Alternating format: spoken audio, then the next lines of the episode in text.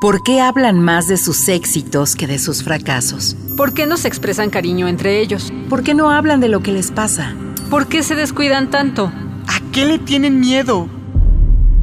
Soy hombre. Nací, crecí y me desarrollé como tal.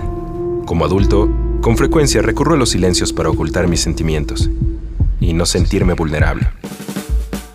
Pero ahora quisiera poner en palabras esto que siento y que he reprimido desde hace mucho tiempo darle rostro, rostro a mi corazón. Rostro corazón. Otras masculinidades son posibles. Rostro corazón.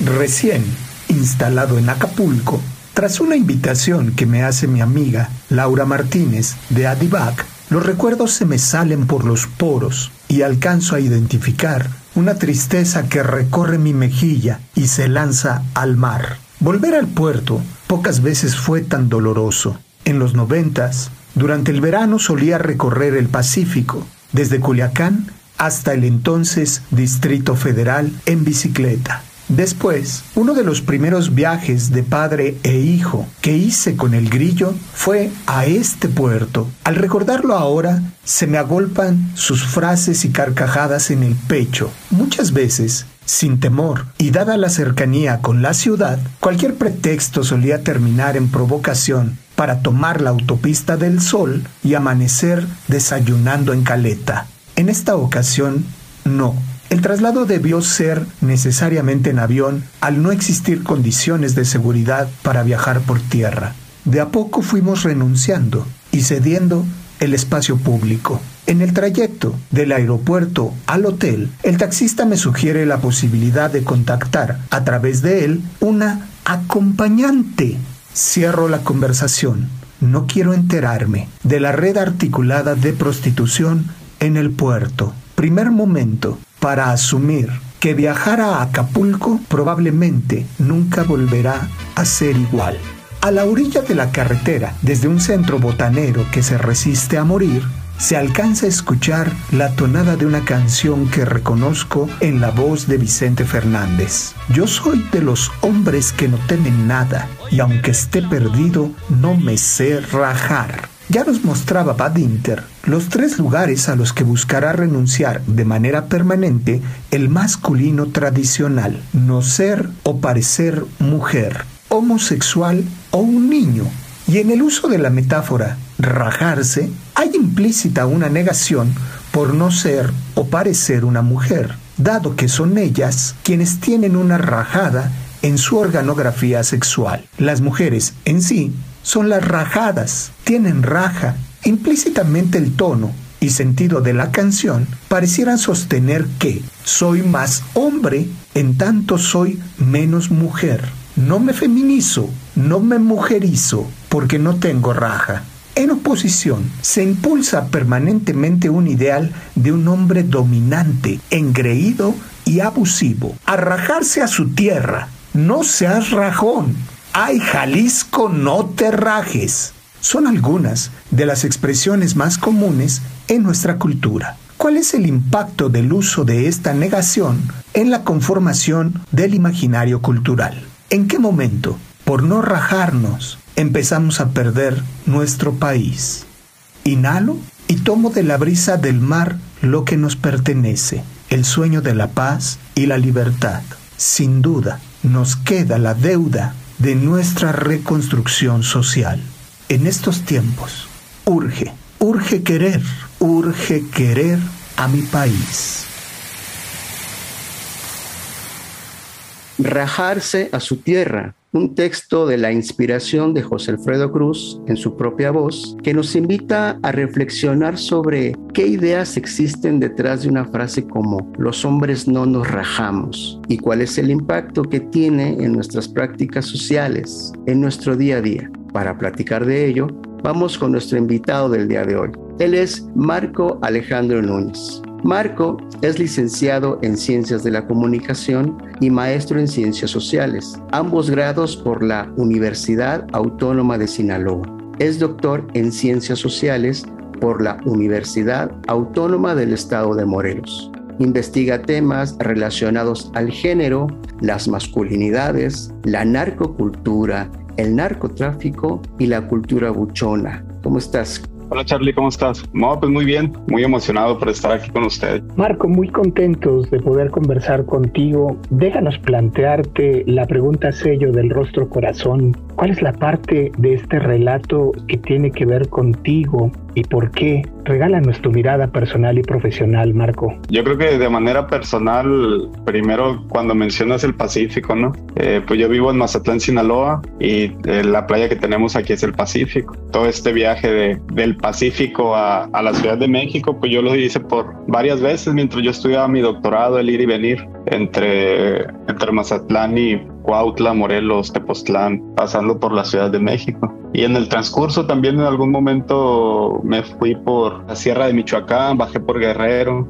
y esto lo menciono en, el sentido de, de, cómo todos estos lugares de alguna manera se fueron relacionando y ahora están tan relacionados al narcotráfico y toda la cultura del narcotráfico, ¿no? Y en el plano más académico, personal, esta parte de la construcción de la masculinidad, ¿no? Al final de cuentas, pues a mí me construyeron como hombre, y yo me reconozco como hombre y me reconocen como hombre. Eso no implica que esté del todo con esta construcción social de esta masculinidad heteronormada, ¿no? Pero yo creo que por esos dos lados, Alfredo, Charlie, iría la cuestión, ¿no? Que, que esta parte, conexión entre el Pacífico y el centro del país, como para contrastar los puntos y las regiones, y la otra, esta construcción masculina que, que la sociedad ha hecho de mí y yo también he hecho de mí mismo, ¿no? Qué belleza, Marco, este recorrido en donde es un corredor, el del Pacífico, que ha sido tomado, bien lo mencionas, por el narcotráfico, por la narcoviolencia, que son conceptos que tú has diferenciado desde tu abordaje y los estudios que has hecho. ¿De qué estamos hablando cuando nos referimos a la narcocultura, la narcoviolencia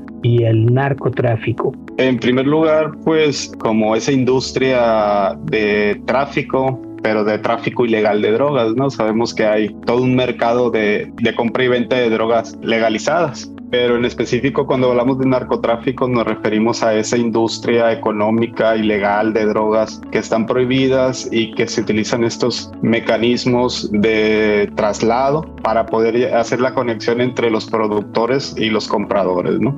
Eso sería el narcotráfico. Eh, la narcocultura, como se entiende, a partir de, de la instauración o de la consolidación, o como le llaman algunos investigadores, de la institucionalización de hacer que el narcotráfico exista como algo cotidiano en México. Se han creado mitos, relatos o más teóricamente signos y significados sobre lo que es el narcotraficante, el narcotráfico y todos los, todo lo que envuelve a ese negocio ilegal. La narcocultura se entiende como una serie de, de mercancías culturales. Eh, se inicia con algunas canciones, desde 1930 se habla de algunos corridos de, de contrabandistas. Camelia la Tejana fue uno de los que tuvo más o que llevó estas canciones a la, a la, cultura popular y después se desprenden, ¿no? Pero lo que caracteriza a estas canciones, estas músicas, que podría llamarse también industrias culturales y creativas en torno al narcotráfico, es que buscan una legitimidad, como presentan al narcotráfico y a los narcotraficantes, los presentan desde una perspectiva legítima, que tienen un motivo legítimo de existir, tanto la industria como un mecanismo alterno a, la exclusión que da el narcotráfico y a los narcotraficantes como una perspectiva de personas que no tienen otra opción más que entrar en ese mundo. Entonces, eso es lo que caracteriza la narcocultura, que son mercancías, o así lo entiendo la narcocultura a partir de un investigador en Nayarit, mercancías que contienen una serie de significados legítimos o que legitiman al narcotráfico y a las personas que trabajan en él. ¿Dónde descansa la fascinación en buena parte de nuestra población por estos elementos? ¿Y cuál es su relación con la construcción de la identidad masculina, Marco? Ahí ya es la pregunta más compleja, ¿no? La narcoviolencia en sí, o por qué existe la violencia en el narcotráfico, esa es una muy buena pregunta, ¿no? Normalmente, pues, se puede pensar que es por esta cuestión del alma, una cuestión más filosófica, que son malvados, etcétera, etcétera. Hay autores, entre ellos Guillermo Valdés, que menciona que la violencia en el narcotráfico, y, muy probablemente él lo ha retomado de otras personas, esta idea, al ser una industria ilegal, al ser una industria que está fuera de los márgenes de la ley, el Estado no puede garantizar las transacciones que existen en esta industria. Por ello la violencia funciona como una, un garante de, de estas transacciones, ¿no? Por eso si no se cumplen ciertos acuerdos o no se paga o se roba, tú no puedes ir a denunciar a las instancias correspondientes, las instancias jurídicas, y es por ello que existe esta violencia. También pues se ha utilizado esta violencia como una forma de expander el negocio, de conquistar mercados, eh, por la misma cuestión de que se está al margen de la ley, ¿no? Entonces iría por ahí. Y sobre esta cuestión de la fascinación este, y la identidad masculina, que es como yo la abordo, entendemos eh, la construcción de, de la masculinidad de los hombres, más allá del narcotráfico, como una serie de, de cuestiones que queremos como sociedad que se comporten los cuerpos. Probablemente ya lo han discutido en este programa, ¿no? Eh, un cuerpo que, que tiene este, un sexo, eh, que tiene pene cuando nace, se espera de él y existe todo un mecanismo pedagógico para enseñarlo a comportarse como, como masculinamente. Entonces, cuando un cuerpo así se comporta bajo los cánones masculinos, prácticas, y se le reconoce como hombre, ¿no? En ese sentido, más allá del narcotráfico, esperamos que estos cuerpos a nivel sociedad se comporten así. Se ha descubierto la teoría de género señala que precisamente pues eso es un mecanismo de poder, ¿no? Porque nadie nos pregunta qué queremos ser y, y nada más nos lo van instaurando y de repente cuando tenemos 15, 20, 30 años nos damos cuenta que nos construyeron como hombres y una vez que, la, que las creencias se encarnaron en nuestro cuerpo es muy difícil sacarlo. Por favor, no le cambie. Estamos platicando con Marco Alejandro Núñez acerca de los elementos asociados a la narcocultura y la construcción de nuestra identidad masculina. En un momento regresamos. Rostro Corazón. Otras masculinidades son posibles. Regresamos.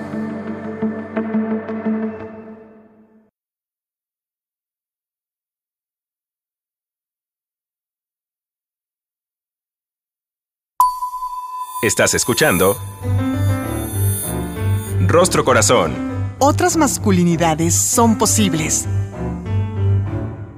Ya estamos de regreso en Rostro Corazón a través de Ciudadana 660. Nos encontramos reflexionando y platicando con Marco Alejandro Núñez sobre la narcocultura y su relación con la construcción de la masculinidad. Ahora, es normalmente esta idea de, de, la construcción masculina, de la construcción de los hombres, más allá del narcotráfico, pues implica algunas cuestiones o una masculinidad tradicional como controlar recursos, por ejemplo, estar propenso a la violencia, no necesariamente ser violento, sino estar propenso a la violencia, eh, ser alguien, ser alguien importante, ¿no? Cuando, cuando somos niños, pues nos preguntan qué queremos ser, no sabemos, pero sí decimos que queremos ser alguien, o decíamos, ¿no? Y cuestiones así heterosexuales, un líbido exacerbado, androcentristas, poder dominar a las mujeres con quien te relacionas sexoafectivamente, etcétera, etcétera, ¿no? Ese es el imaginario o la construcción ideal masculina de esta cuestión hegemónica, ¿no? Eso es lo que dominan, eso no, no quiere decir que no existan otras formas de ser hombre,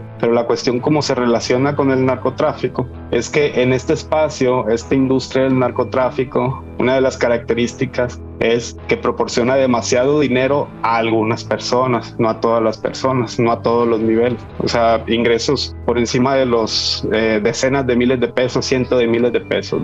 Entonces la cuestión es que tiene, es un espacio, yo lo he pensado así, son espacios que proporcionan demasiado dinero a ciertas personas y ese dinero también, también son espacios que proporcionan o permiten la violencia a ciertas personas. Es decir, algunas personas son capaces de ejercer violencia y el dinero genera impunidad y la violencia también genera impunidad. Entonces tienes a, hombres, o sea, que les enseñaron a ser hombres, que de repente que e, eran excluidos o la mayoría eran excluidos, no ganaban dinero, no tenían posiciones subordinadas y entrar a estos eh, procesos o a estos espacios y obtener ciertas posiciones de estos campos les permite gastar muchísimo dinero y les permite ejercer muchísimo poder y les permite ejercer muchísima violencia y les permite también conquistar a muchas mujeres que también están en estos ámbitos. Entonces, no sé si lo exagere, pero sí permite o sí podríamos pensar que estos espacios permiten que esa construcción ideal de la que les hablaba hace rato, de ese hombre, de ese superhombre,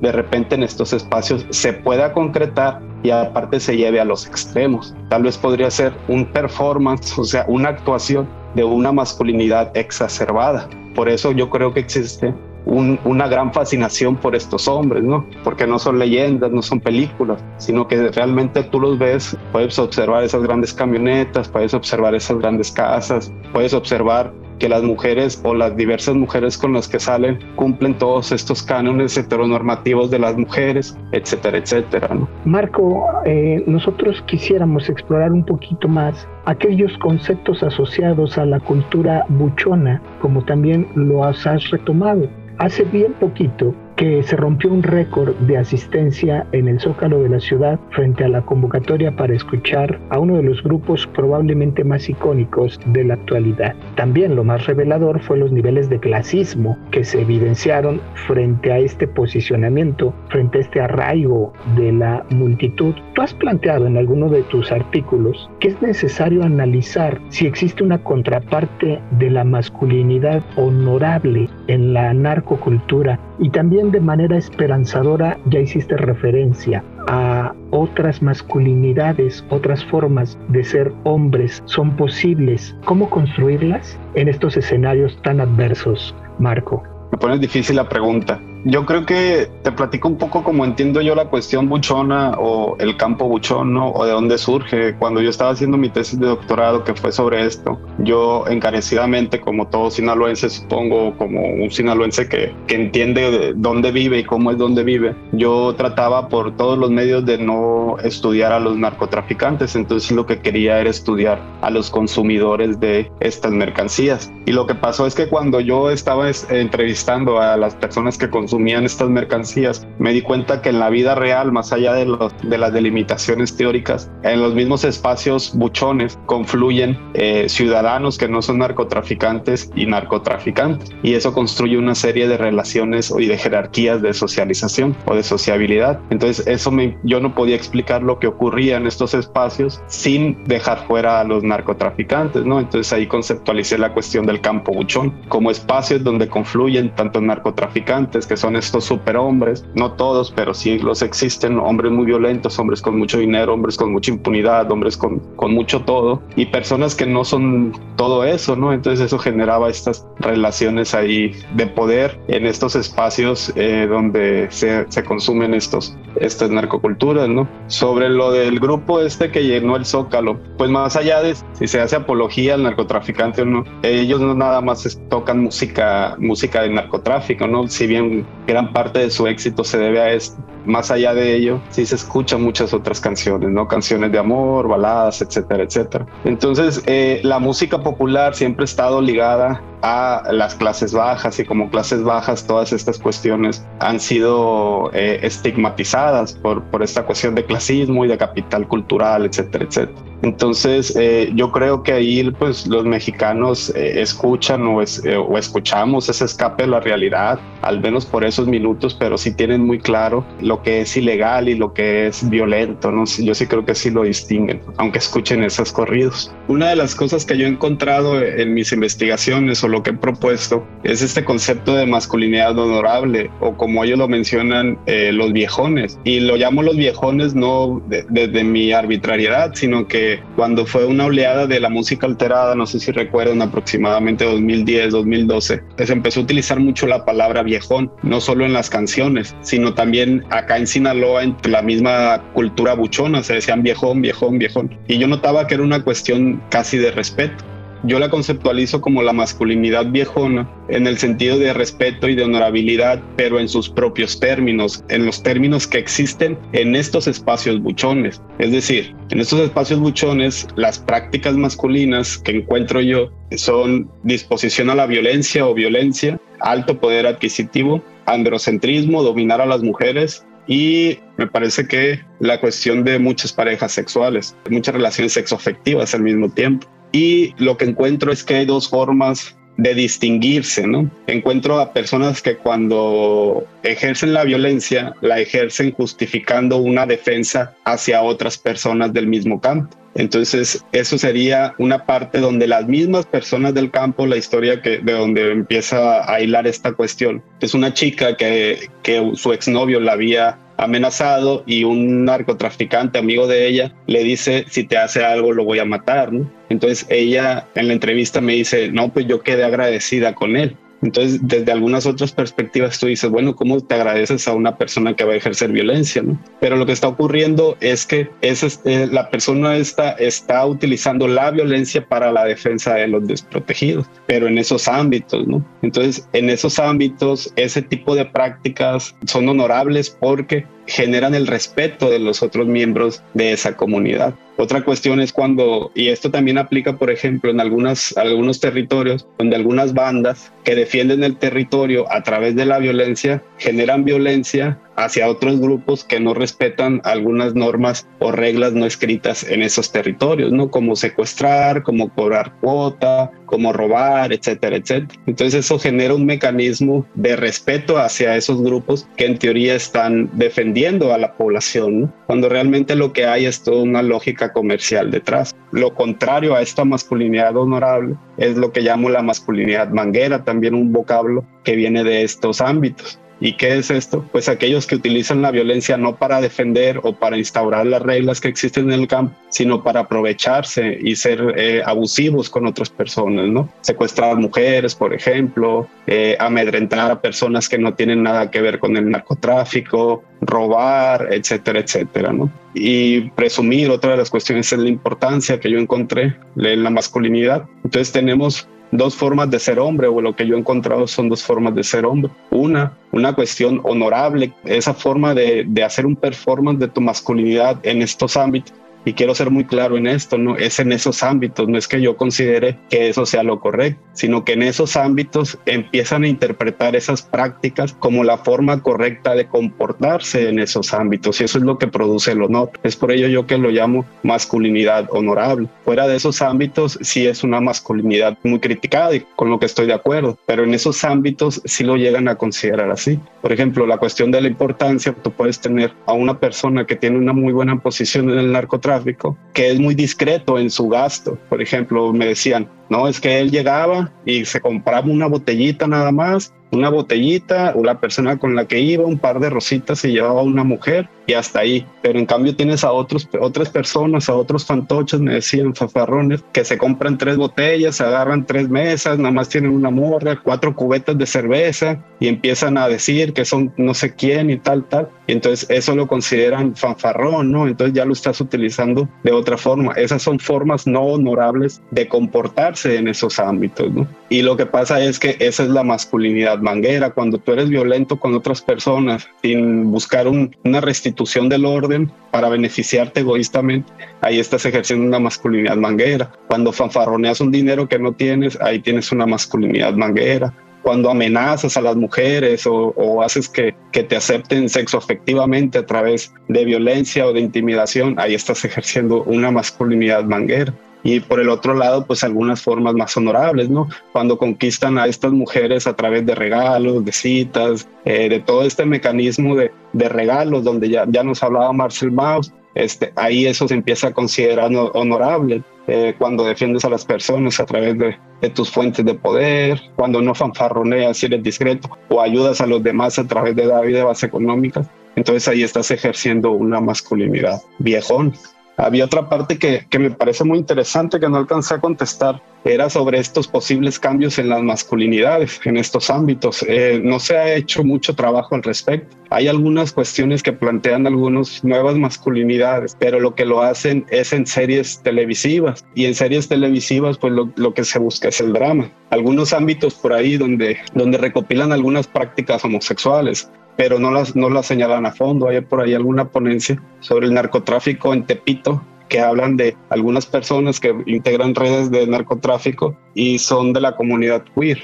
Y en algunos relatos, ¿no? Que me ha tocado escuchar también donde hay jefes que tienen una una orientación sexual hacia sus padres, no homosexuales. Yo no he encontrado mucho, no he tenido chance de hacer un estudio sobre eso. Lo que sí yo he visto es un par de canciones, ahorita una de que me acuerdo mucho es una de Zetangana con Karim León, donde habla de cambia y no señala que él ya haya cambiado como hombre, sino que en el fondo es muy interesante esta canción. En algún momento quise hacer un análisis. Lo único que cuestiona es que le cuestione a la sociedad que le vendieron el cuento de que fuera un hombre importante, rico, violento, y ahora que lo es, le están diciendo que cambie. Entonces, más bien, yo considero que eso está creando, eh, o, al punto en el que pueden estar llegando en estos ámbitos, es a un cuestionamiento de la masculinidad, ¿no? A poderse cuestionar si esa forma que construyeron esa masculinidad violenta, heteronormada, es, es correcta, ¿no? Pero hasta ahí es hasta donde yo he llegado a reflexionar. Pero que tú encuentres prácticas de otras masculinidades en estos ámbitos, hombres más sensibles,